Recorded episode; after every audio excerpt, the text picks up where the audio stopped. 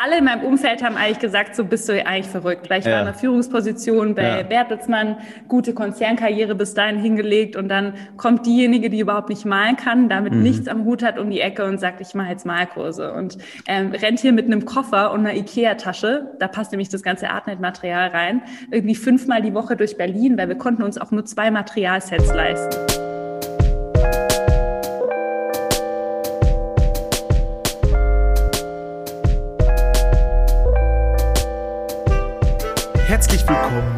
Folge 9 von Extrem dumme Fragen, dem Podcast über Kunst und die Welt. Mein Name ist Niklas Bolle. Und ich bin, inzwischen dürfte es bekannt sein, Sebastian Späth. Unsere heutige Gästin ist Amy Sarah Carstensen, Gründerin und Geschäftsführerin von Art Night.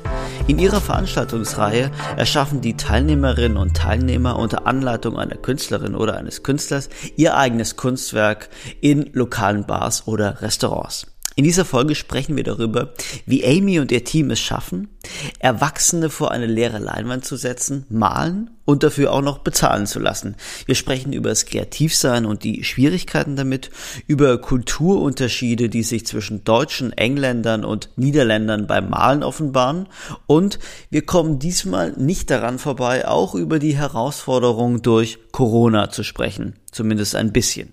Das Gespräch mit Amy beginnt, indem wir beiden feststellen, dass wir einen gemeinsamen Freund namens Felix haben. Und über den sind wir dann auch ruckzuck wieder bei Tim Bengel, wie immer. Also, los geht's.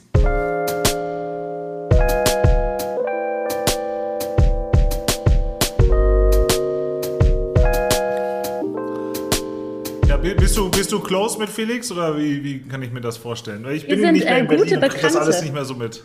Ah ja, okay. Ja, also Felix kenne ich auch über Tim Bengel. Äh, Tim ist ja Künstler hier aus, aus dem Schwabenländle, da komme ich auch her. Da, da sind wir und schon. das ist alles so gefühlt eine Berliner Crew, wo man sich immer wieder über den Weg läuft. Und ähm, ja, mit Felix, den habe ich jetzt aber ja. länger nicht gesehen, weil der war ein bisschen, war eine längere Zeit auf Bali, glaube ich. Und freue mich, ihn hoffentlich ja. bald wiederzusehen. Also du kannst es nicht wissen, aber äh, Tim Bengel wird tatsächlich in jeder dieser Podcast-Folgen erwähnt. Ähm, Amy hat ja jede bisherige und, Folge äh, sicherlich gehört, oder? Amy, du hast doch bestimmt alle Folgen naja, Es gibt aber sozusagen ein, ein roter Faden dieses Podcasts ist, dass äh, Tim Bengel in, in, innerhalb der ersten 20 Minuten in nahezu jeder Folge äh, erwähnt wird und das, Gespr das Gespräch führt immer auf, auf Tim Bengel. Ja, habt ihr denn mit ihm schon gesprochen? Ja, ich habe ich hab mal ein ganz äh, liebreizendes Porträt ähm, in der Zeit über Tim Bengel geschrieben. Äh, und und wir, wir, kennen uns natürlich. Wir haben ihn auch letzte Woche äh, in Person. Ich habe ihn letzte Woche, glaube ich, mehrfach geschüttelt, damit er endlich in diesen Podcast kommt. Aber es, ist, äh, es hat noch nicht gereicht. Er hat uns noch nicht die Ehre erwiesen, weil er ja äh, die großen Projekte hat er gemeint, die kommen erst noch. Und dann, wenn die großen Projekte gestartet sind, dann wird er zu uns in den Podcast kommen. Seine Restauranteröffnung äh, vergangene Woche oder vor zwei Wochen, die hat noch nicht gereicht. Genau. Aber Amy, was man ja hier jetzt ganz schön sehen, also was Niklas und ich ganz schön sehen können, unsere Zuhörerinnen und Zuhörer aber nicht, äh, hinter dir hängt Kunst. Hinter mir hängt Kunst, ja. Also Nicht selbst ja, von mir gemalt, aber von meinem Team gemalt. Von deinem Team gemalt. Ich, ich habe ja ein ungeschultes Auge, aber für mich sieht es ein bisschen nach äh, König der Löwen aus. Willst du mal äh, erläutern, um was für eine Art Bild es sich da handelt? Genau, also hinter mir seht ihr gerade einen Löwen, der abstrakt gemalt wurde in ganz bunten Farben. Und dieses Kunstwerk hängt jetzt schon seit knapp vier Jahren bei uns hier im Büro, weil wir haben damals Artnight gegründet, 2016, also Ende 2016. Und im Oktober 2017 waren wir bei Höhle der Löwen. Und da haben wir dann diese Löwen, die vielleicht jemand kennt aus der Jury, auch diesen Löwen im Fernsehen malen lassen. Mhm. Und da, seitdem begleitet uns der Löwe hier durchs Büro. Das heißt, dieses Bild dahin ist von äh, Carsten Maschmeyer gemalt. Oder?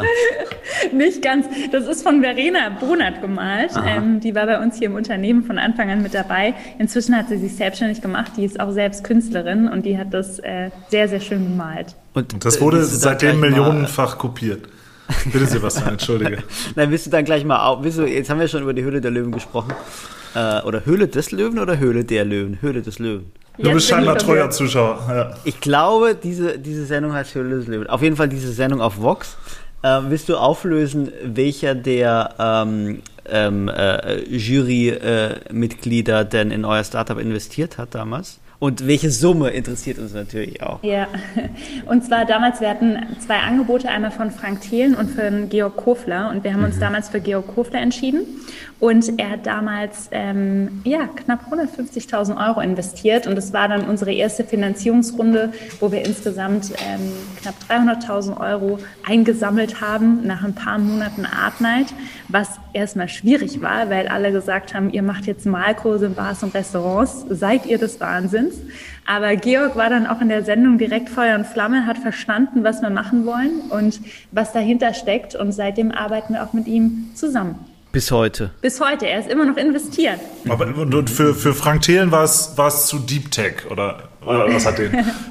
Nee, ist dann, im Endeffekt ist es ja auch so ein Bauchgefühl und ähm, man steht ja dann in dieser Sendung und äh, muss dann auch direkt da eine Entscheidung treffen und wir haben einfach auch auf unser Bauchgefühl gehört und haben dann Georg kennengelernt und es war auch eine tolle Entscheidung. Also freuen uns nach wie vor, dass wir zusammenarbeiten. Ist ein ganz, ganz spannender Unternehmer und ähm, macht viele interessante Dinge, auch im Social Media Bereich. Seit neuestem hat ja damals Fernsehsender mit mhm. aufgebaut, also alles. Premiere oder? Richtig, ja. ja. Und, und, du hast gerade, du hast gerade gesagt, er hat, äh, er hat erkannt, was eure Vision ist, oder er hat, er hat damals erkannt 2016, was ihr vorhabt.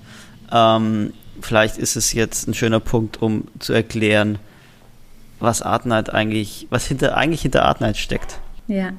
Und zwar, wir, inzwischen heißt die Company Realtainment ähm, und wir haben damals aber, sind wir mit Artnight gestartet und unsere Vision war es von Anfang an, Menschen offline, offscreen zusammenzubringen. Also ganz konkret zu den ganzen digitalen Konzepten, die es heutzutage gibt, die uns immer mehr vor den Laptop ziehen und ans Smartphone auch binden, haben wir damals schon gesagt, Mensch, es ist eigentlich so schön, wenn Menschen im echten Leben zusammenkommen, sich austauschen und darauf aufbauend haben wir dann gesagt, die müssen ja auch irgendwas tun. Und wenn ihr euch überlegt, was es so für Freizeitangebote gibt, also man geht ins Kino, man geht ins Theater, in Comedy Club, da wird man immer unterhalten. Mhm. Oder man geht ganz klassischweise ins Restaurant oder in eine Bar und da muss man sich unterhalten und schafft aber auch selbst nichts mit seinen eigenen Händen, sondern man konsumiert.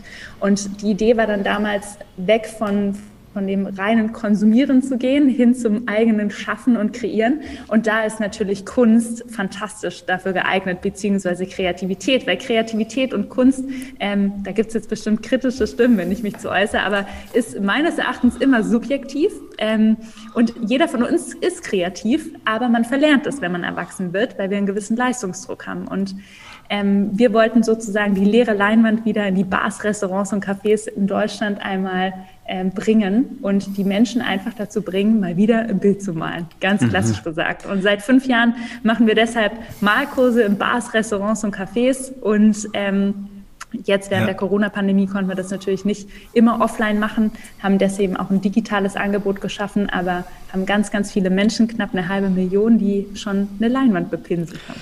Und äh, erlaubt mir eine philosophische Frage, ist das, was auf den Art Nights stattfindet, was die äh, Teilnehmerinnen und Teilnehmer produzieren, ist das Kunst?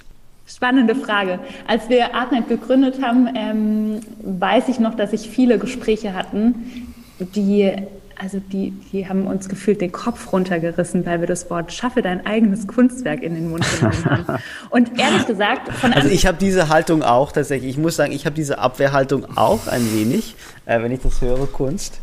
Äh, weil ich habe tatsächlich, äh, ich habe an der Kunsthochschule Malerei studiert. Deswegen äh, äh, habe ich wahrscheinlich so einen pseudo-elitären Kurzbegriff. So, und dafür sind wir da. Also ich war am Anfang, ähm, als wir gegründet hatten, hatte ich ehrlich gesagt nicht so viel mit Kunst am Hut. Meine Familie ist sehr künstlerisch begabt. Ich bin dann eher in den Excel-Tabellen talentiert. Und ähm, damals war es dann auch wirklich so, dass wir einfach gesagt haben, eigentlich geht es um Kreativität. Es geht darum, dass Erwachsene wieder kreativ, also kreativ werden, dass man irgendwie den Kopf wieder frei bekommt und einfach mal einen Pinsel oder einen Stift und Farbe in die Hand nimmt. Und wenn man das bei Kindern beobachtet, ist es total interessant interessant, weil setzt man ein Kind vor eine leere Leinwand, pinselt das Kind einfach drauf los und ist total stolz, egal was da hinterher rauskommt.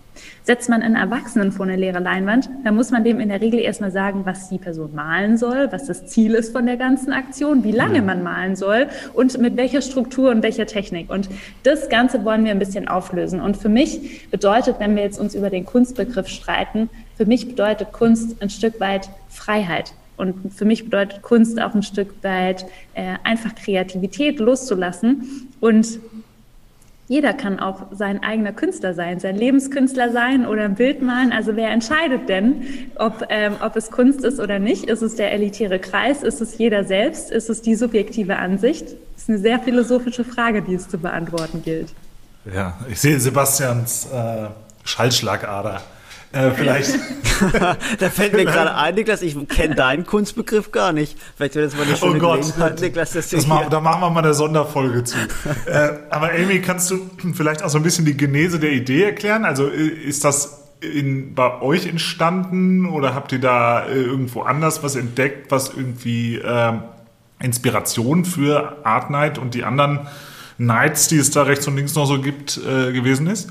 Genau, und zwar in den USA gibt es solche Konzepte schon länger. Dort nennt man das Paint and Sip. Und die Amerikaner haben, auf gut Deutsch gesagt, einen Grund gesucht, um sich zu betrinken. Und da hat sich die Malerei sehr gut dafür geeignet. Das heißt, dort ähm, mhm. steht der, der Konsum von guten Drinks eher im Mittelpunkt bei solchen Malveranstaltungen. Und wir haben das dann in Deutschland am Anfang probiert mit Jägermeister-Shots ähm, unter der Woche, die Menschen dazu zu kriegen, den Pinsel leichter zu schwingen. Hat nicht so gut funktioniert, ähm, sondern sondern da geht es wirklich darum, zu malen, kreativ zu sein, mal abzuspannen nach der Arbeit oder so. Und vor dem her haben wir uns da ein bisschen was abgeguckt, ist aber ein ganz anderes Konzept. Das heißt, andere Länder wie USA, Australien sind uns da schon ein bisschen voraus, was so eine proaktive Freizeitgestaltung angeht. Und das haben wir damals auch erkannt, haben das dann aber für uns einmal adaptiert. Und daraus ist dann auch schon ganz früh einmal die Idee entstanden, dass wir sozusagen mit der Malerei starten, aber dass wir auch die Möglichkeit haben, in andere Freizeitbereiche reinzugehen. Und jetzt machen wir mit Bake Night auch Bug-Events, mit Plant Night so Events rund um Pflanzen und mit Shake Night Cocktail-Events. Und da ist der Kreativität noch keine Grenzen gesetzt, was als nächstes noch kommt. Aber gerade mhm. deshalb finde ich es so spannend, dass ihr mit, mit Malereikursen gestartet seid. Weil ich würde jetzt mal behaupten, dass sozusagen diese Grundidee von Kunstkursen egal wo die jetzt herkommt, ob die aus den USA kommt oder wo auch immer her, also diese Grundidee von Kunstkursen ist ja nicht neu. Also ich meine, das, das gab es ja schon, äh, schon immer in, in Deutschland, dass äh, ja, Volkshochschule und so. Genau, ich denke also, wenn Aber ich ohne Kunst, Schnaps, Kunst, Sebastian. Kurse, genau, wenn ich Kunstkurse höre, dann denke ich an Volkshochschule, dann denke ich auch an irgendwie so, keine Ahnung, äh, äh, Sommercamp für Erwachsene oder sowas, zwei Wochen kreativ sein in Bad Schöngau oder was auch immer, sozusagen. Aber was ich damit sagen will, äh, sozusagen so, sowohl bei Volkshochschulkunstkursen als auch dann bei diesen Kunst, Kunstaufenthalten ist es ja immer über einen längeren Zeitraum. Man arbeitet über einen längeren Zeitraum an einem Kunstwerk. Und äh, ich finde diese Idee, sozusagen in einer Nacht ein Kunstwerk zu produzieren, die finde ich eigentlich gar nicht so naheliegend. Äh, also eigentlich würde ich jetzt als jemand, der Malerei studiert hat, sagen, das ist fast unmöglich, in einer Nacht ein Bild zu malen. Oder das ist sozusagen, das führt ja den Kunstbegriff ad absurdum. Also warum? Also wie, wie, wie, wie also genau, ja, einfach, wie, wie, kam es dazu, äh, zu diesem eine Nacht-Prinzip? Ja, also erstmal was wir inzwischen, wir sprechen nicht so oft von Kunst, sondern wir sprechen, wie gesagt, oft von Kreativität. Und äh, alles, was man jetzt Kunst nennt oder nicht, das ist die philosophische Frage, die wir noch nicht beantwortet haben und vielleicht nie beantworten werden. Ähm, mhm. Aber was, was da einmal wichtig ist, ist einfach, wie unsere Gesellschaft tickt und wie wir leben. Und zwar heutzutage muss alles irgendwie schnell gehen, schnell ein Ergebnis produzieren ähm, und müssen wir ja, einfach ähm, in einer kurzen Zeit was erschaffen. Und wenn das einem zu lange dauert, dann verliert man relativ schnell die Lust daran. Das ist, ist jetzt sehr Mainstream ausgedrückt, aber das sind die Erfahrungen, die wir gemacht haben. Deshalb ist das Konzept entstanden innerhalb von einem Abend in einer schönen Atmosphäre, also Bars, Restaurants, Cafés, ähm, wo man sich einfach wohlfühlt, mit 25 anderen Leuten ein Bild zu malen auf einer 30 mal 40 Zentimeter großen Leinwand. Und innerhalb von zwei bis drei Stunden schafft man es schon, ähm, kreativ zu werden und da ein Bild auf die Leinwand auch zu bringen. Und die Bilder, die wir ja anbieten, beziehungsweise die Motive, die sind ja ein Stück weit vorgegeben. Und wenn man das beobachtet, wie dann dieser Erschaffungsprozess von diesen Bildern dann auch ist, ist es meistens so, dass jeder relativ äh, strikt am Anfang anfängt, dem Künstler vor Ort und demjenigen, der das dann sozusagen weitergibt, zu folgen. Und erst so nach einer halben Stunde löst man sich so ein bisschen und fängt dann an, selber eigene Farben zu nutzen, da sein eigenes Bild draus zu kreieren und wirklich der Kreativität einen freien Lauf zu lassen. Und dafür sind die zwei bis drei Stunden eigentlich sehr gut, weil das, was wir schaffen wollen, ist, dass man einerseits mit einem Bild nach Hause geht, auf was man stolz ist. Und das ist so ein Gefühl, man, man schafft was, ne? Mit dem eigenen, mit Farbe auf der eigenen Leinwand. Man nimmt es mit nach Hause und auf der anderen Seite regt es aber auch so einen kreativen Prozess an. Und den Anstoß, den wir geben möchten, ist zu sagen, ähm, mach das doch vielleicht mal öfter und äh, trau dich kreativ zu sein. Und das ist sozusagen ein Impuls und du siehst, was auch in zwei bis drei Stunden entstehen kann. Wie verhindert ihr, dass daraus ein Wettbewerb entsteht? Weil wenn ich da teilnehmen würde, ich hätte den Anspruch, ich will das beste Bild von allen malen. ich wollte auf jeden Fall ein besseres Bild malen als Niklas. Und ich weiß, dass Niklas sehr gut malen kann. Sehr, sehr gut. Ähm, das verhindern unsere echt gut trainierten Workshop-Hosts. Also wir machen das jetzt seit fünf Jahren und unser Anspruch ist es für jeden Einzelnen, der an einer Art Night oder an einem anderen Eventformat, also Shake Night, Bake Night oder Plant Night teilnimmt, dass das ein geiles Erlebnis ist und dass man da rausgeht und sagt so, hey, darüber will ich sprechen. Das war ein cooler Abend. Ähm, das hat mega viel Spaß gemacht. Ich habe ganz vergessen, auf mein Handy zu gucken und da haben wir natürlich viel gelernt, wie man so ein Event gestaltet gestaltet, wie man das gut moderiert, wie man da gut durchführt. Und da gehört es eben auch dazu, dass nicht so ein Wettbewerb entsteht. Wenn jetzt aber, äh, wenn ihr zwei jetzt aber bei Art Night seid und ihr da eine Competition davor ausgerufen habt, dann ähm, ist das sozusagen euer Thema. Aber es kommt eigentlich selten vor, dass es passiert. Und vor allem geht es ja darum, dass man bei sich selbst ist und dass man auf sein eigenes Bild guckt. Und dann komme ich wieder zurück wenn man sein eigenes Kunstwerk schafft und darauf blickt, dann ist es ja sehr subjektiv. Und das ist auch das Schöne. Ja? Wenn du zum Beispiel ein Bild malst, Niklas, dann kann ähm, dann kann sein, dass Sebastian sagt, oh Gott, das will ich ja mir in die Bude hängen. Und wenn kann nicht nur sein, das ist sicher. Das ist das schönste Bild, was ich in meinem Leben gesehen habe. Ähm, und äh, Sebastian, darf ich dir das bitte für 500.000 Euro abkaufen? So. Ja, können wir mal ausprobieren, oder? ich will, ja, das nächste Mal treffen wir uns bei einer Art Night. Ich freue mich drauf.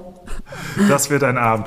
Ähm, Amy, was ja super interessant und super smart eigentlich in eurem Geschäftsmodell ist, ist ja, dass ihr eigentlich Ressourcen nutzt, die vorhanden sind und irgendwie ungenutzt sind. Also was die Räumlichkeiten angeht, verstehe ich das so, dass das irgendwie in, in, äh, in irgendwelchen Eventsälen von Gastronomie ist oder vielleicht sogar in dem, in dem Hauptsaal, aber der vielleicht irgendwie an einem Donnerstagabend oder was auch immer nicht benötigt wird. Ähm, und äh, die andere, hm, sagen wir mal, große Ressource, die ihr anzapft, äh, sind dann die, die, die Coaches. Das heißt, das sind freischaffende Künstler, oder? Wie verstehe ich das? Ja, und es, also 90 Prozent aller Künstler, das ist in Deutschland so, aber es ist auch in Europa und eigentlich in der ganzen Welt so. Es gibt so viele unfassbar tolle, talentierte Menschen da draußen und es gibt so viele tolle Künstler, die ähm, nicht bekannt sind oder die einfach von ihrer Kunst nicht leben können. Also die schlichtweg von dem, was sie tun, was sie lieben, in dem sie verdammt gut drin sind, nicht leben können. Mhm. Und denen ermöglichen wir eben mit ihrem Talent und indem sie ihr Talent weitergeben ein Stück weit und indem sie aber auch die Mainstream-Gesellschaft über Kunst auch aufklären, ähm, ermöglichen wir da einfach auch Geld dazu zu verdienen und sich da ähm, einfach ja ähm, gut über Wasser zu halten. Und ja. das ist was, was eigentlich das Schöne ist, weil denen macht es allen unglaublich viel Spaß. Ähm, und die haben ein tolles Talent, die bringen die Kreativität rüber. Man lernt dann noch was über äh, Van Gogh, Picasso und Co. Ähm, und das ist eigentlich das, was wir erreichen wollen. Und lieber erreichen wir Menschen eben auf dem Wege, dass man auch über ähm, tolle Künstler der Vergangenheit oder der Gegenwart was lernt, weil wann tut man das sonst, wenn man sich vielleicht nicht für Kunst interessiert? Und so mhm. ähm, kann man da ja, ein bisschen du hast ja bilden. eine kleine Ergänzung. Ja ja, klein, klein, kleiner Fakt äh, als Ergänzung. Ähm, es ist ja kein allzu großes Geheimnis, dass nur drei Prozent aller Absolventinnen und Absolventen an, an Kunsthochschulen von der Kunst wirklich äh, leben können. Und das bekommt man auch sozusagen als Warnung am Anfang des Studiums mitgegeben. Ich kann mich erinnern, dass ähm, der damalige Direktor in der Kunstakademie Karlsruhe bei der Eröffnungsrede, als er die neuen Studierenden begrüßt hat, gesagt hat, ihr wisst, nur drei Prozent von euch äh, können damit später wirklich was anfangen. Und weißt du, was absurd ist? Unsere allererste Künstlerin hier ähm, aus Berlin, Tatjana heißt sie, die war in der UDK. Und mhm. die verkauft auch heute echt ihre Kunstwerke ähm, für gutes Geld. Aber ihr war es damals auch total unangenehm, weil das ist so total. das Gefühl, naja, das ist so, so, weißt du, so ein Tabu. Einerseits nee, verdienen mhm. Künstler keine Kohle mhm. und ähm, mhm. es ist super elitär irgendwie der Kreis ja. und es sind da viele talentierte Menschen. Und auf der anderen Seite wird es aber auch total so ein bisschen äh, verachtet, total. wenn die Menschen dann einen Malkurs geben oder Kunstkurse geben, um sich was dazu zu verdienen. Mhm. Und dann denke ich mir, ist doch viel cooler, wenn sie was mit ihrer Kunst machen machen und ihre Kreativität Total. in der Bar um die Ecke zu kellnern. Das ist ja der interessante Mechanismus des Kunstbetriebs, dass es äh, akzeptierter ist, dass du dein Geld dann äh, damit verdienst, dass du Supermarktregale einräumst. Aber bitte sozusagen verrate nicht die Kunst, indem du an Banausen indem du Banausen erklärst, ähm, wie man Bilder malt. Und dazu noch muss man ja sagen, äh, zur Wahrheit gehört ja wenn du hier ähm, Dozentin oder Dozent bei, bei der Art Night wirst oder, oder Vorführerin oder Vorführer, dann offenbarst du dich ein bisschen auch als Kunstmarkt-Loser. Ja, aber weißt du was, ich bin gespannt, wie sich das in den nächsten Jahren mal entwickelt, weil durch Social Media gibt es so viele neue Vermarktungskanäle auch für Künstler und ähm, werden auch sozusagen Künstler oder Kreative erreichen eine gewisse Reichweite, die wahrscheinlich vor ein paar Jahrzehnten noch gar nicht möglich war, außer durch eine Galerie. Und dann bin ich mal gespannt, wie sich der Markt in den nächsten Jahren dahingegen verändert und wie viele hm. ähm, Künstler dadurch die Möglichkeit haben, aufzusteigen oder sogar nicht gelehrte Künstler ähm, mit ihrer Kunst oder Kreativität plötzlich bekannt werden oder auch beliebt mhm. werden. Aber siehst du das, dass die Berührungsängste da schon geringer werden? Also wir haben alle eben, auch die Zuhörer, sicherlich so ein bisschen den latenten Ekel des äh, gelernten Künstlers Sebastian Speth äh, in der Stimme, als er das, als er das Wort Volkshochschule aussprechen musste. Äh, äh so, und wird es schon besser oder habt ihr irgendwelche speziellen Maßnahmen, die solche äh, Kunstsnobs wie Sebastian da umdrehen und zu anständigen Coaches machen? Ach, ich nehme das ehrlich gesagt mit Humor.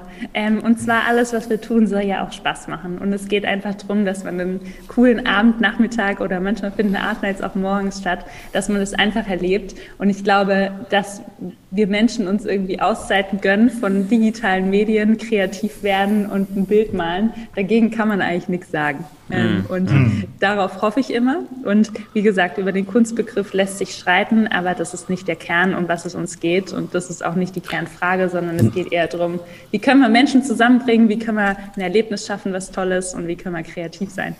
Nein, ja. absolut. Ich wollte ja auch nur meinem Ruf als, als Giftswerk hier alle Ehre machen. Deswegen und ich bin ich jetzt. freue mich, wenn wir bald zu einer Art Night zusammengehen. Deswegen habe ich hier auf diesem Kunstbe äh, Kunstbegriff rumgehackt. Aber ein anderer Punkt, der mir gerade kam, ist, äh, ob also ich glaube, wenn ich auf da, also wenn ich in deiner, äh, an deiner Stelle wäre, hätte ich ein bisschen Angst, dass Künstlerinnen und Künstler nicht mein Konzept kapern und sozusagen einfach selbst Art Nights durchführen. Weil im Grunde genommen wenn ich jetzt Tim Bengel wäre, würde ich mir und hier zuhören würde, würde ich mir sagen, würde ich mir sagen, hm, ich als Tim Bengel bin ja eigentlich ein fantastischer Geschäftsmann. Äh, ich, ich habe auch ein Restaurant in Stuttgart. Warum mache ich da nicht selbst Art Nights? Mann, Mann, Mann, connecting the dots. Meine Güte, Sebastian.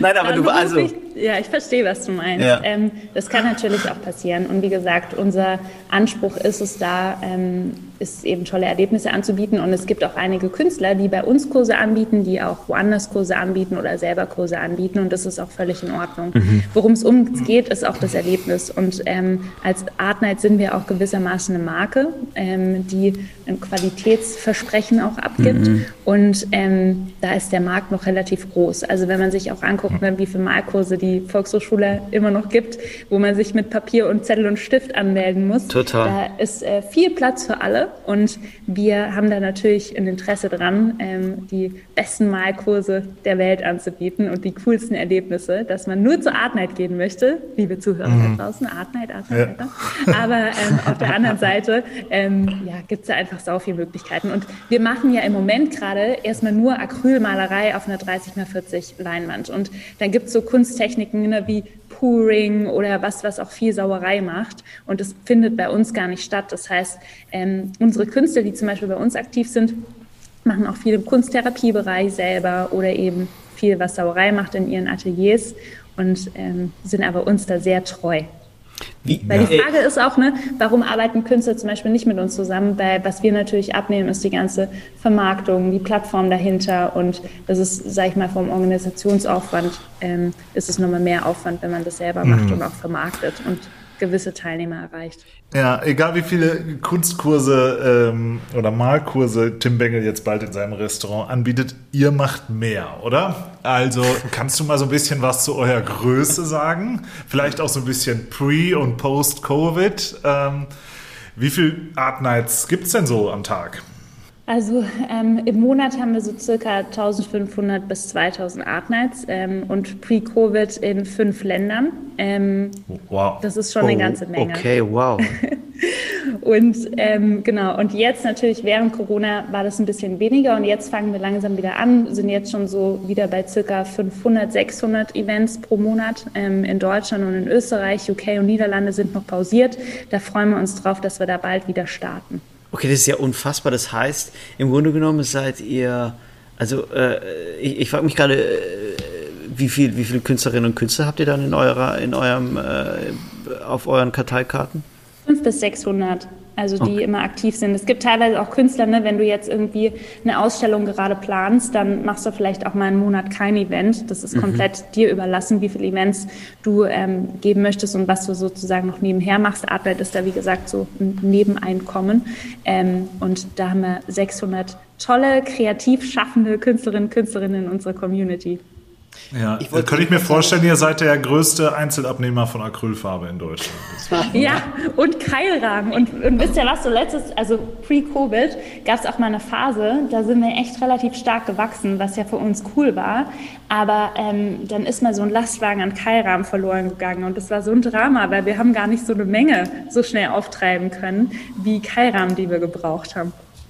Wer, wer sind da eure, eure Zulieferer? Hier Gerstecker, Bösner oder die, die sozusagen die, die, die, die bekannten äh, ähm, wir arbeiten seit, also wir arbeiten seit fünf Jahren mit Marabu zusammen. Ähm, ja. Die sitzen auch im, äh, in Süddeutschland. Die produzieren ihre Farben selbst in Deutschland, alles äh, vegan, naturmäßig, nachhaltig, gut unterwegs. Und deswegen freuen wir uns auch nach wie vor über die Zusammenarbeit. Und mhm. Kairam werden äh, kaum in Deutschland hergestellt. Also da wird auch einiges importiert an Material.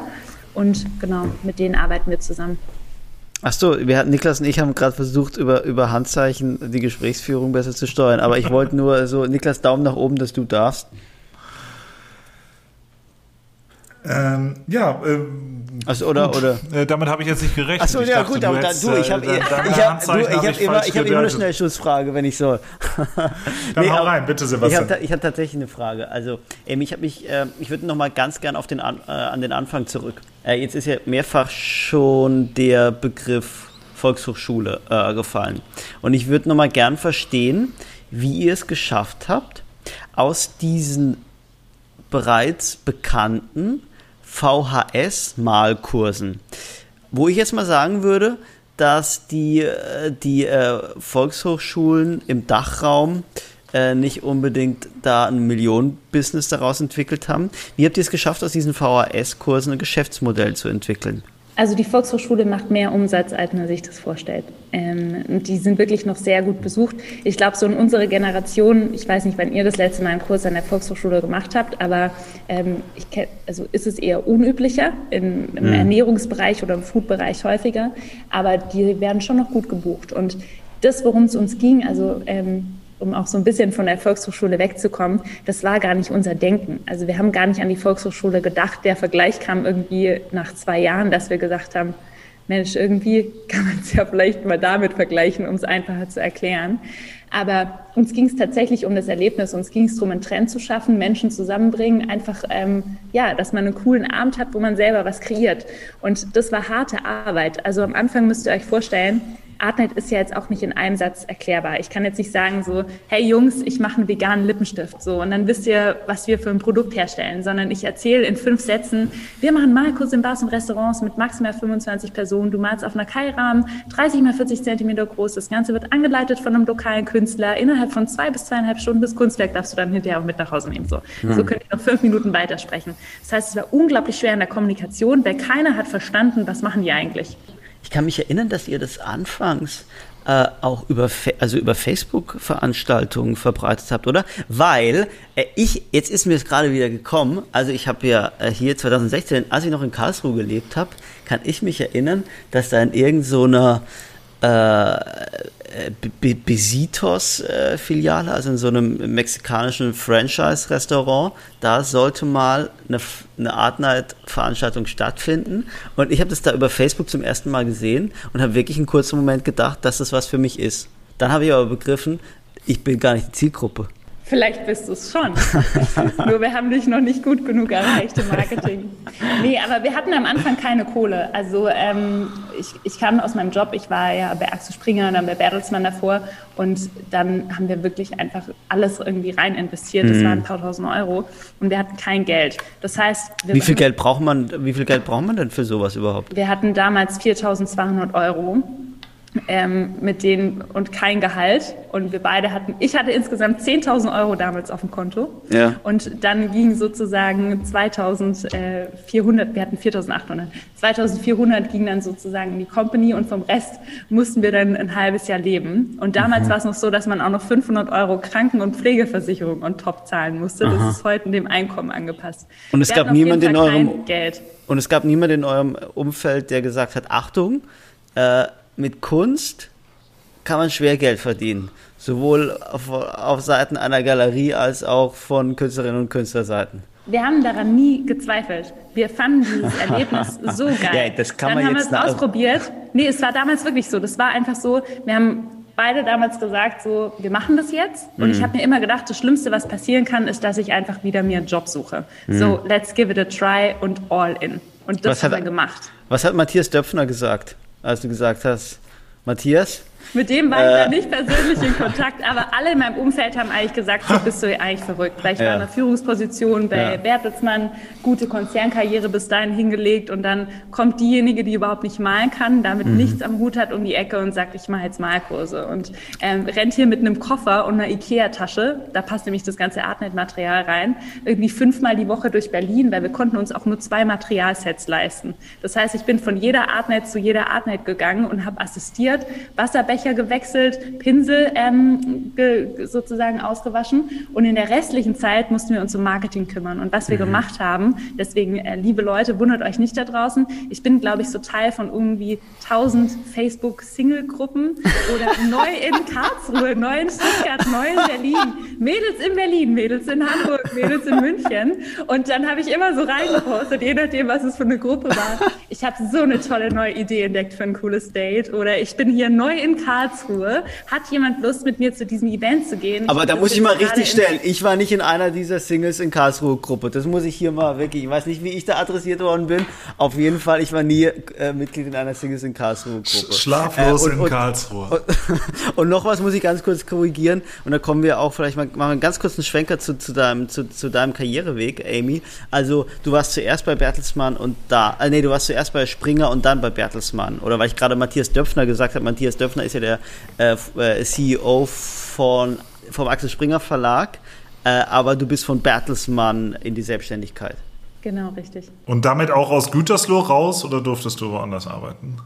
Äh, ja, ich war in Gütersloh und habe in Bielefeld gewohnt, in ungefähr acht Wohnungen. Meine erste Wohnung war, als ich den Job angefangen habe, in einer Zwölfer-WG mit Erstsemestern. Das war nicht die beste Idee, die ich in meinem Leben hatte, hat aber Spaß gemacht. Und ich bin immer gependelt. Also ich habe in Berlin gelebt und war dann aber immer drei bis vier Tage in Gütersloh mhm, vor mhm. Ort. Und jetzt haben wir rausgehört, also Kunst ist, ist nicht dein Background. Ähm, was, ist, was hast du denn eigentlich gelernt, Amy? Was, was habe ich gelernt? Also meine Karriere habe ich angefangen äh, als Putzfrau. Dann war ich die Pommesfrau im Freibad und im Hallenbad. Das habe ich ungefähr drei Jahre gemacht. Von 15 damals, das war glaube ich nicht ganz so egal mit 15, aber 15 habe ich angefangen Pommes zu machen und Currywurst, mhm. bis, bis ich dann 18 war. Ich war sehr gut darin, Pommes und Currywurst zu machen. Ruft man dich in deinem Heimatort immer noch so? Die Pommesfrau? Die Pommesfrau. Ähm, und dann, genau, dann habe ich ein duales Studium gemacht, habe dann bei Canon, ähm, die in dem Bereich, wo die Drucker, also solche großen mhm. Bürodrucker produziert haben, da habe ich ein duales Studium gemacht und BWL studiert und habe dann ähm, meinen Master in Wirtschafts- und Politikwissenschaften gemacht und damals als Werkstudentin bei Axel Springer angefangen dann bin ich nach ein paar Jahren, so wie man das macht, wenn man eine Medienkarriere anstrebt, äh, zu, ähm, zu Bertelsmann gewechselt und hatte da dann die Möglichkeit, mit Mitte 20 ein ähm, Projekt zu übernehmen. Und zwar ging es um eine Berufsorientierungsplattform für Schüler. Das heißt, wo man Schülern dabei geholfen hat, herauszufinden, was sie mit ihrem Leben anstellen sollen beruflich. Und das habe ich damals dann mit aufgebaut und hatte dann ein tolles Team an meiner Seite und habe dann meine erste, sage ich mal, kleine Company gegründet, die hieß Vielfalt damals. Das war so ein Bloggesin für Female Empowerment. Das war noch so gerade on the move, wo das ganze ähm, Thema Female Empowerment in Deutschland auch sehr präsent geworden ist. Und da habe ich schon Events gemacht in ganz Deutschland um Frauen zusammenzubringen, zu motivieren, um mit zu Speaker-Slots und Co.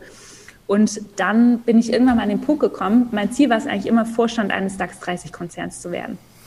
Das war mein Karriereziel, weil meine Eltern sind beide Unternehmer und jetzt nicht so irgendwie hippe Startup-Unternehmer hier in Berlin, sondern meine Mutter, die hat ein Reinigungsunternehmen jetzt in Süddeutschland, die hatte aber schon, hat schon relativ viel gemacht. Ich bin auch in der Kneipe aufgewachsen, die hieß Oldie Mühle. Ähm, da bin ich groß geworden, also gelernt von der Mama, immer mutig zu sein und viele Dinge auszuprobieren. Und mein Papa ist Ingenieur, der hat ähm, heute eine Tunnelbau-Company. Wie jeder gute Schwabe, oder? Muss man, muss man, ja, muss man an der Stelle mal und ich habe das einfach miterlebt. Also ich bin mit meiner Mom aufgewachsen und das war so eine Achterbahnfahrt von der Einzimmerwohnung ins Haus gezogen, dann wieder in die Einzimmerwohnung, kein Geld gehabt, um irgendwie Brot zu kaufen und ähm, die coolen Miss 60 Jeanshosen damals, sondern ich habe die Hose vom Taco bekommen, wenn das jemand kennt. Und dann dachte ich immer so, nein, ich mache Konzernkarriere, ganz, ganz klassisch. So Konzern. Mhm Vorstand eines DAX 30 Konzerns. war mein Karriereziel. Und irgendwann mal habe ich so mit Mitte 30 gemerkt, äh, Mitte 20 war ich, Mitte 30 bin ich noch nicht, äh, Mitte 20 gemerkt, dass ich vielleicht doch ein bisschen mehr von meinen Eltern abgekriegt habe, als, als mir damals lieb war. Und ich einfach so ein unternehmerisches Herz hatte und so ähm, Bock drauf hatte, Ideen in die Tat umzusetzen und auch mutig genug war, das einfach auszuprobieren. Und dann dachte ich mir so, hey, let's give it a try. Was hast du denn zu verlieren?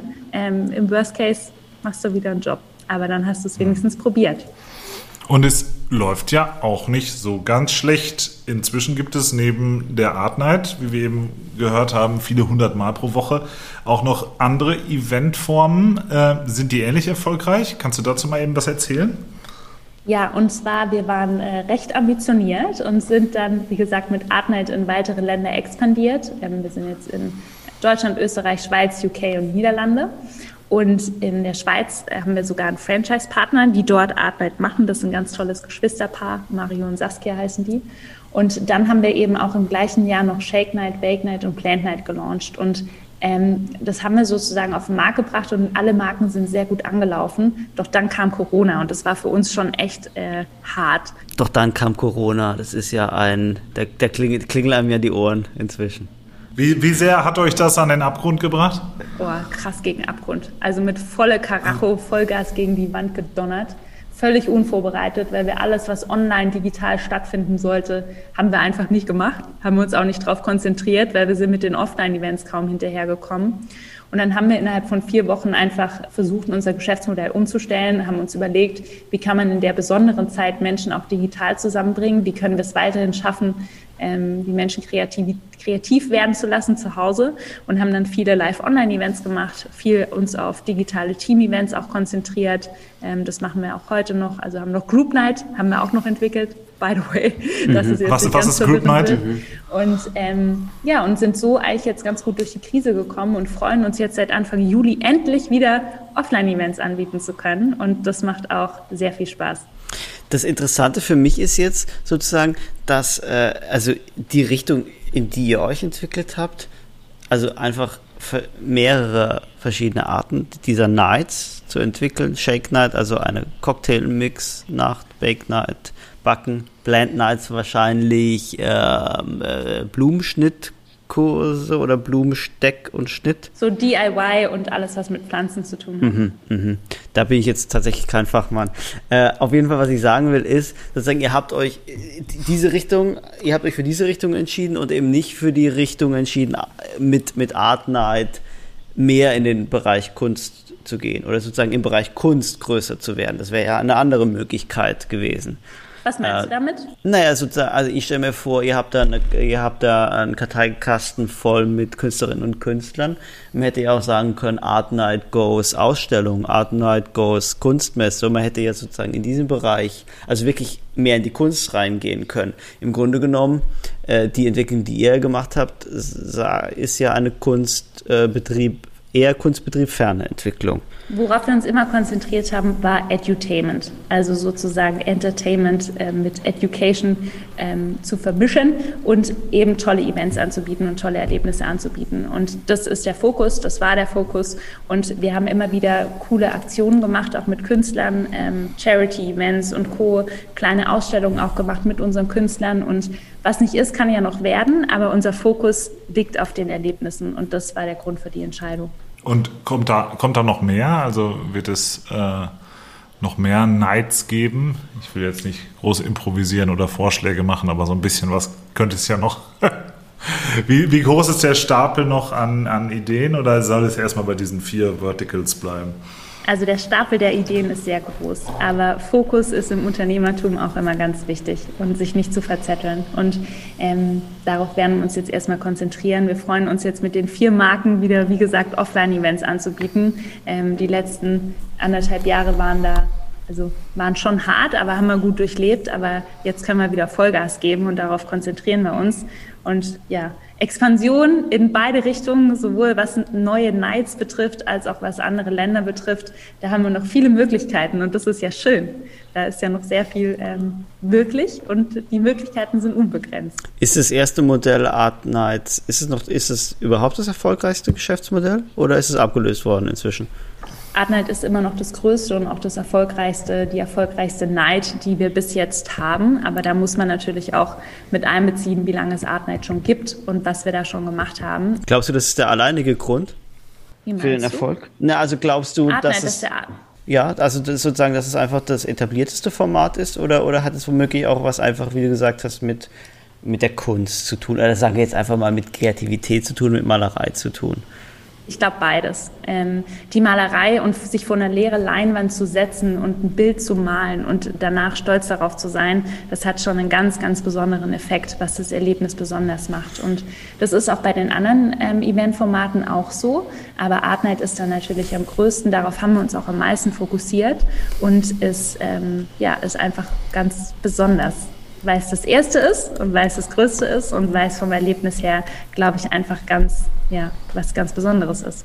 Mhm. Äh, Amy, du hast ja am Anfang mal gesagt, dass du relativ wenig Bezug hattest äh, vor Art Night zur Kunstwelt, zum Kunstmarkt und so weiter. Hat sich das über die Jahre als Art Night-Chefin äh, geändert oder ist dir diese Welt des etablierten Kunstmarkts immer noch recht fremd? Nee, das hat sich total geändert. Also zum einen habe ich natürlich viele tolle Künstlerinnen und Künstler kennenlernen dürfen und bin da auch tiefer in die Materie eingestiegen. Ich würde jetzt nicht sagen, ich bin ein Kunstexperte, sondern was mich an der Kunst begeistert, sind die Menschen, die die Kunstwerke schaffen und die Gedanken, die sie dabei haben und die Ideen, die sie dabei sozusagen ja, nach außen bringen. Und da ähm, habe ich viele coole Leute kennenlernen dürfen, bin mit einigen auch in Kontakt. Und wie gesagt, wir haben ja 600 Künstlerinnen und Künstler auch bei uns in der Community. Und der Austausch ist einfach super spannend und auch wie Künstlerinnen und Künstler ticken ähm, und welche Ideen sie haben, wie sie Ideen auch in die Tat umsetzen. Und das hat mich dem näher gebracht. Und ich habe auch ein paar kleinere Kunstwerke dann auch jetzt zu Hause und freue mich mal drauf, ähm, meine kleine Kunstsammlung da auch noch mal größer werden zu lassen. Ähm, ja, und habe da auf jeden Fall einen Blick drauf. Und es ist ein Thema, was mich unglaublich interessiert, und wo ich natürlich auch die aktuellen Entwicklungen viel beobachte oder wo ich mich eben auch mit Künstlern häufiger zu austausche, wie sich der Markt auch verändert, wie sich der Markt entwickelt, wie Kunst in 10, 20 Jahren aussehen wird. Das finde ich ist ein ganz, ganz spannendes Thema. Du hast gesagt, wie breit gefächert oder wie breit aufgestellt Art inzwischen ist. wie viel, sag, sag vielleicht nochmal, in wie vielen Ländern äh, es Art, die Art Night gibt. Fünf Länder. In fünf Ländern. Also ich nehme an, in Österreich, Deutschland, der Schweiz. Niederlande und UK. Niederlande und UK.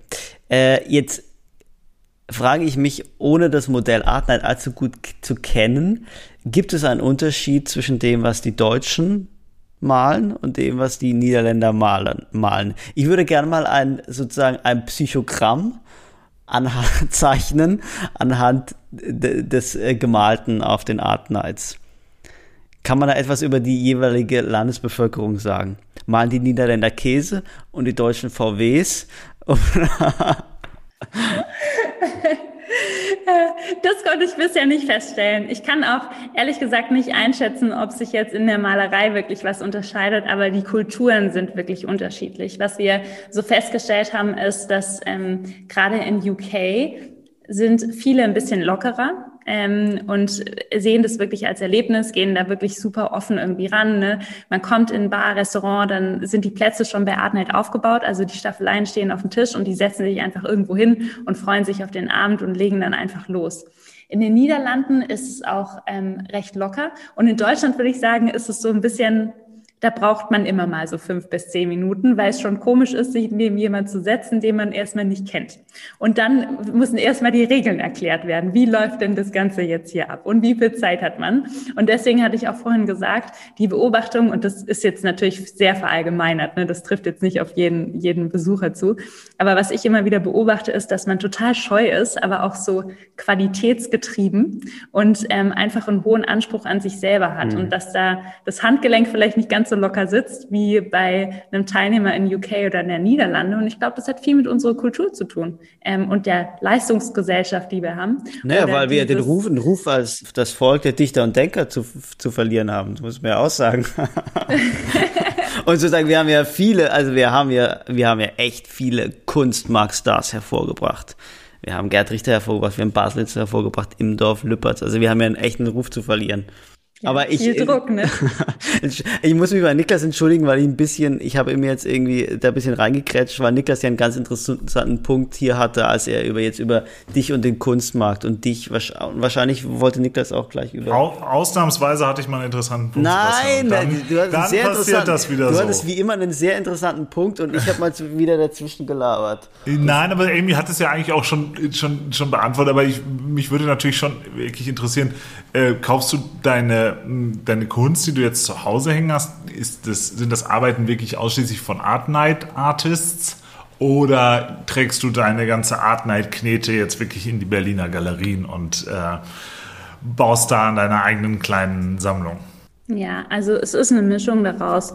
Ähm, was ich da jetzt so zu Hause hängen habe. Ähm, da gibt es viele kleinere Künstler, auch so Berliner Künstler, die ich, die ich ganz cool finde. Ich habe so ein Bild von Yu Schnee, ich weiß nicht, ob ihr die kennt, Jessie Kamera oder äh, Evelyn Weigert und so. Also es gibt so ein paar, dann habe ich natürlich von unseren Artnight-Künstlern ähm, einige Bilder zu Hause, dann aber auch im Grabstein von Tim. Äh, da ist er wieder, der Tim. Aber den, den Grab, also den Grabstein hat er dir zugeschickt, oder?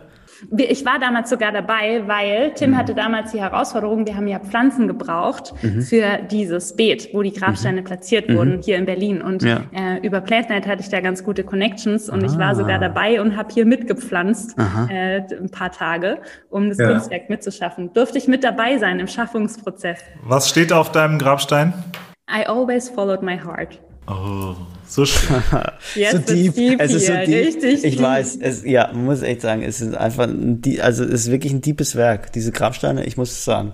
Äh, man kann, man kann wirklich sagen, was man will, aber tiefsinnig ist dieses Werk. Ähm, und letzte Woche war auch hier so von der Johanna, ich weiß nicht, wie man ihren Nachnamen ausspricht. Dumet? Dumet? Dumet? Niklas weiß es, wie man den Namen ausspricht. Dumet. Dumet. Dumet.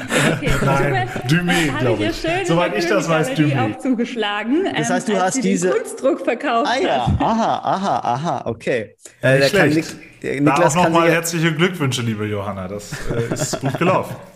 Johanna ist auch eine der Künstlerinnen, die hier äh, schon mehrfach ähm, Erwähnung fanden in diesem Podcast. Also irgendwie, es dreht sich alles hier immer ein bisschen im Kreis, habe ich das Gefühl. Aber ähm, Vielleicht werde ich ja auch mal noch Künstlerin und dann und dann kauft jemand meine Kunstwerke. Jetzt jetzt denkst du, Sebastian, um Gottes Willen, was sagt sie jetzt? Ich, äh, also ich meine, da ich selber seit drei Jahren kein kein Bild mehr gemalt habe oder seit drei Jahren selbst nicht mehr künstlerisch aktiv war, bin ich jetzt mal ganz ruhig. Aber ähm, du als Künstlerin, das ist irgendwie noch ein interessanter Punkt, auf den ich nochmal will weil du hast gesagt, dass du am Anfang, als ihr mit den Artnights in Berlin gestartet seid, du mit, mit einer Ikea-Tasche, mit einem Koffer und so der Pinsel und Paletten selbst äh, in der Stadt rumgerannt bist und als Assistentin gearbeitet hast.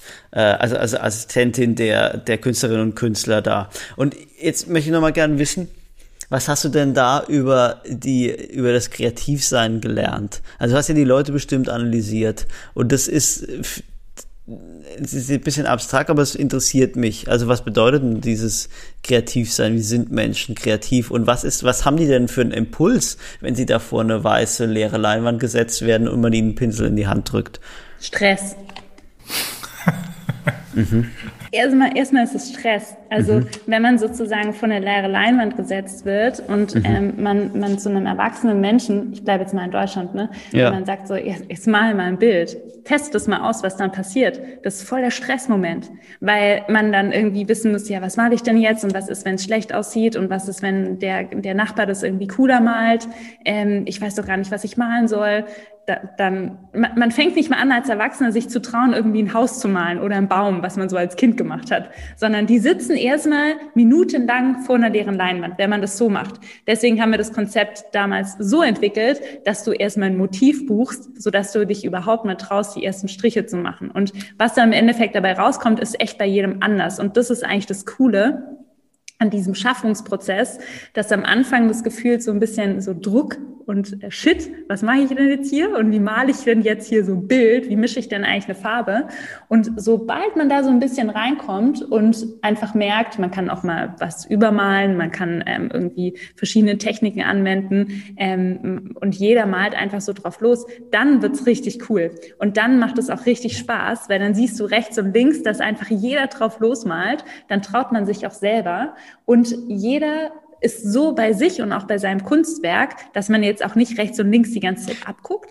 Ähm, und das ist das, was so cool ist, weil jedes Bild sieht einfach komplett anders aus und auch komplett anders als das, was vorgegeben war. Du, du hast gerade gesagt, Motiv buchen. Das heißt, im Vorfeld, wenn ich diesen Kurs buche, muss ich angeben, welches Motiv ich äh, gern malen würde und dann bekomme ich, bekomme ich von euch die Vorlage. Genau, auf artnight.com, wir haben so über, ähm, oh, ich kann es dir jetzt gar nicht sagen, hunderte Motive, aus denen du wählen kannst. Welches ist das beliebteste Motiv? Der Löwe, die Tänzerin und Skylines, also Skylines von Berlin, Köln mhm. und jeglicher Stadt. Mhm. Und Skylines? Glitzermotive, wenn es Winter ist.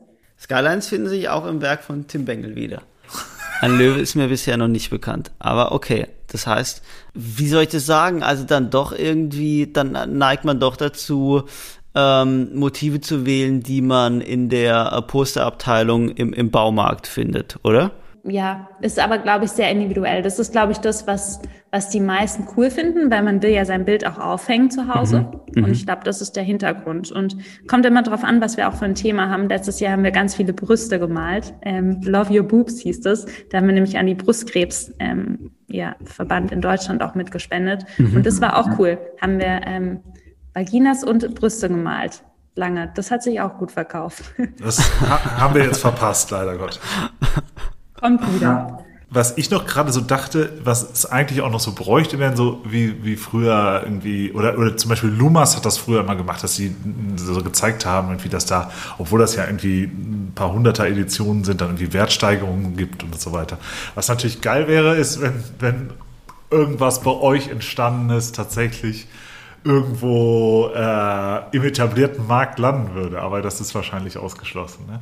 Wäre aber eine geile Story. Und jeder Markt oder jedes ähm, Produkt braucht ja irgendwie so Geschichten aller aller Beeple für NFT oder so. Schon mal darüber nachgedacht? Finde ich auf jeden Fall spannend. Also, let's see, was passiert. Viele, viele verkaufen sogar auch ihre Bilder. Ähm, Ach was. Nach den Art Nights. Ja, ja, das findet schon statt. Das haben wir immer mal wieder rausgefunden. Untereinander. Ich hätte gerne das Bild von rechts von mir und nicht das. Untereinander oder wenn man das Art Night dann Bild mitnimmt und danach noch was essen geht, hatte ich auch mal einen Fall, da war ich mit einer Freundin unterwegs, da hat dann der Restaurantbesitzer nach der Art Night das Bild irgendwie für einen Huni ähm, ihr abgekauft mhm. und hat es in sein Restaurant gehangen. Also mhm.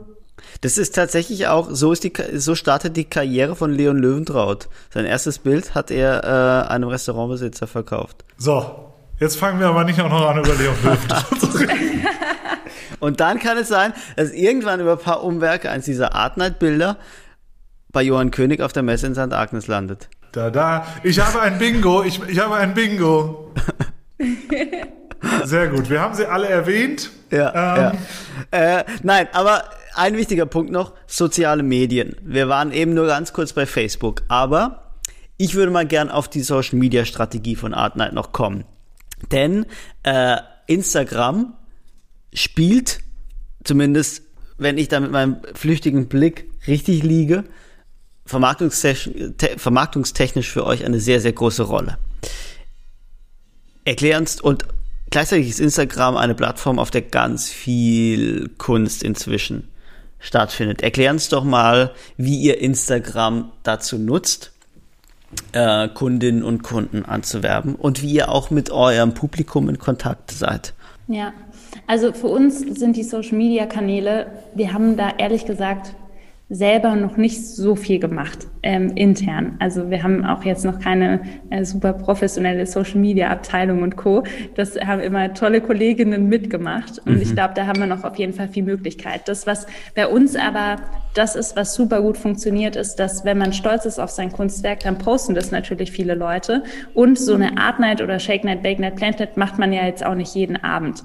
Ähm, das heißt, neben dem Content, den man da sonst so produziert oder sein Essen postet und sein Drink postet, ist das natürlich immer wieder was Besonderes, was in den Stories oder auch in den Posts einfach immer wieder erwähnt wird und wo die Leute einfach auch teilen, was sie irgendwie erlebt haben und was ein bisschen was Besonderes war. Und das ist für uns natürlich total cool, wenn das Erlebnis super war, was mhm. es meistens ist, dass die Leute davon erzählen und das auf den Social-Media-Kanälen teilen. Das hat so einen super guten Mund-zu-Mund-Propaganda-Effekt, mhm. der uns von Anfang an echt krass geholfen hat.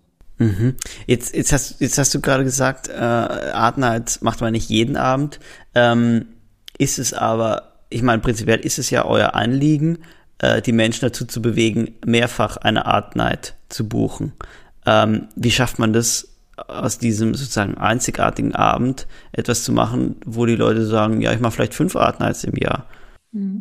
Für uns ist es Allerwichtigste, dass du ein tolles Erlebnis hast. Das habe ich jetzt schon super oft erwähnt, aber wir messen Feedback immer bei jeder Art Night. Ähm, ja. Wird danach Feedback abgefragt und es gibt so eine Feedback-Methode, die nennt sich NPS ähm, und wir haben da extrem hohe Scores, also immer über 80 und 90, was einfach eine gute Produktqualität irgendwie aussagt, weil Jetzt nehmen wir mal an, du gehst jetzt zu einer Art Night, ne? Das ist was Besonderes, du freust dich drauf. Niklas, Sebastian, ihr geht zusammen dahin. Niklas, du hast es Sebastian geschenkt, weil du denkst, er muss mal wieder malen. So. Und dann ähm, ist der Abend, dann ist der Abend super cool. Ja. Dann sprecht ihr darüber und postet im besten Fall darüber. Wenn der, der Abend jetzt irgendwie doof ist, also die Location ist doof, ähm, nichts funktioniert und so weiter, dann sprecht ihr auch darüber, weil es war ein Erlebnis, das ihr dann teilt nur ihr sprecht nicht so positiv darüber. Deswegen ist es uns, es ist das Aller, Allerwichtigste, dass die Qualität und dass das Erlebnis stimmt. Aber das Erlebnis kommt doch, ich frage, also das Erlebnis ist doch für euch total schwer steuerbar, weil das Erlebnis ist doch der Malprozess, oder? Und wenn ich jetzt sage, wenn Niklas mir äh, diesen, diesen Abend, diesen Artnet-Abend schenkt, dann sage ich, Niklas, jetzt hast du Salz in die Wunde gestreut, weil ich kann gar nicht malen. Oder sozusagen, oder ich, Niklas will mir einen Gefallen tun und ich merke an diesem Abend, shit, der gute Wille ist da, aber ich kann ja gar nicht malen. Und dann ist ja sozusagen, es kann natürlich ein super tolles Erlebnis werden, wie du gesagt hast. Es kann aber auch die Frustration sehr, sehr groß sein bei einzelnen Teilnehmerinnen und Teilnehmern. Und das ist für euch ja gar nicht steuerbar. Denkst du? Ich glaube, die, die Magie, was bei einer Art Night passiert, das musst du erstmal selber erleben. Dann äh, beziehungsweise jeder muss es einmal selber erleben, was passiert ja. und wie das Erlebnis ist. Und dann kann man sich die Frage ganz gut beantworten. Aber das ist ein Stück weit auch unser Geheimnis. Ähm, es ist hiermit beschlossene Sache. Es wird diese Art Night geben. Sebastian Speth, Niklas Bolle unter dann, das wäre Bedingung direkter Anleitung von, von äh, Amy Sarah so. Carstensen, werden wir einen Löwen malen. ja, ich ja. freue mich drauf. Ja. Können wir dir dieses Versprechen abnehmen, liebe Amy? Dieses Versprechen ist hiermit gegeben und es ist mir eine Ehre. Ich freue mich drauf.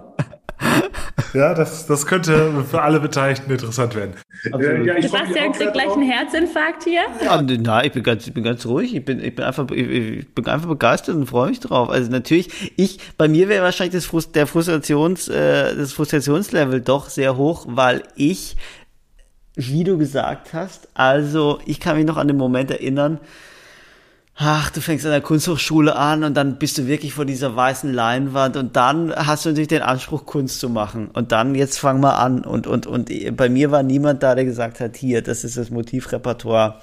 Äh, so, also ich glaube, ich, ich wäre wär da unter Stress ausgesetzt. Ähm, deswegen fand ich es ja so spannend, dass du behauptest, ihr könnt garantieren, dass da keine Frustration stattfindet. Aber wir probieren es aus. Sonst ja. stelle ich dir noch einen Shot nebendran. Gut, das äh, würde ich sagen, ist doch ein ganz schönes Schlusswort. Wir haben da sozusagen die Verlängerung äh, dieses Gesprächs schon äh, vorvereinbart und werden das dann selbstverständlich alle, alles dokumentieren, äh, wenn Sebastian sich dort seinen Schopf ausreißt vor seiner weißen Leinwand. ich sage äh, ganz herzlichen Dank, äh, liebe Amy, dass du uns da diese Einblicke gegeben hast in äh, dein äh, in wirklich äh, irre erfolgreiches Unternehmen und ich hoffe, dass äh, jetzt mit dem hoffentlich bald anstehenden Ende von fucking Covid dann wieder so richtig Schwung in die Sache kommt in allen Ländern. Und freue mich jetzt einfach nur auf die Art Night in Berlin. Ich freue mich auch. Danke das euch auch für das Gespräch. Äh, dann können wir uns noch über Kunst austauschen. Vielleicht habe ich dann schon ein eigenes Kunstwerk auch mal geschaffen. Das lasse ich dann von dir, Sebastian, einmal kuratieren, ob du es als Kunstwerk Ach, beurteilen ich, würdest oder nicht. Ich habe ein relativ, äh, also mein Kunstbegriff ist relativ breit. Also da ist. Äh, Aber um, um, um das noch zu ergänzen, wir machen es dann tatsächlich so: Sebastian malt diesen Löwen und den werden wir dann zum Misa tragen. Und dann äh, ist, der, ist der Kreis, äh, Kreis rund und es gibt auch die Erfolgsgeschichte. Art Night Löwe für 5000 Sebastian Euro. goes Art Night, Paints Löwe. Äh, Amy, äh, erlaubt mir eine letzte Frage, bevor wir dann wirklich den Deckel drauf machen. Nach über einem Jahr Corona und äh, sehr hart gebeutelt von den Corona-Abstandsregeln und äh, Infektionsschutzmaßnahmen. Ähm, was denkst du über den Umgang der politischen Entscheiderinnen und Entscheider Deutschlands mit der Corona-Pandemie. Wow, jetzt Unge haust du hier nochmal eine. ja, das musste, das musste wirklich sein. Aber ganz kurz, in einem Satz die Antwort. Es ist ein stetiger Lernprozess und ich wünsche mir mehr Flexibilität Aha. und ich wünsche mir mehr Mut, ähm, Dinge ausprobieren. Und äh, so im Startup-Bereich spricht man immer von Lean Startup ähm, mhm. unter mit Einbeziehung wichtiger Daten, also datenbasierte Entscheidungen zu treffen und einen Lean Startup-Mode äh, da reinzugehen. Das würde ich mir wünschen. Mhm. Und ähm, das fehlt mir manchmal. Aber ich hoffe, dass wir jetzt schon ein paar Dinge gelernt haben und dass wir nicht die gleichen Fehler wieder machen, sondern einfach jetzt. Äh, wir schicken unsere Dinge Politikerinnen angehen. und Politiker mal auf eine Art Night, damit die mal ein bisschen Kreativität lernen. Und ein bisschen den Kopf frei und ein bisschen genau. out of the box zu denken. Absolut. Das wäre doch auch ein guter Vorschlag für die Pension von äh, unserer baldigen Bundeskanzlerin AD, Frau Merkel dass sie mal sich ihren Ruhestand ein bisschen äh, schöner macht mit einer Art Night. Ja, Emi, äh, vielen, vielen Dank. Und, äh, Mensch, es macht ja Spaß mit euch. Niklas, ich freue mich schon auf die Art Night. Das äh, glorreiche Schlusswort. Danke, Amy und Cut.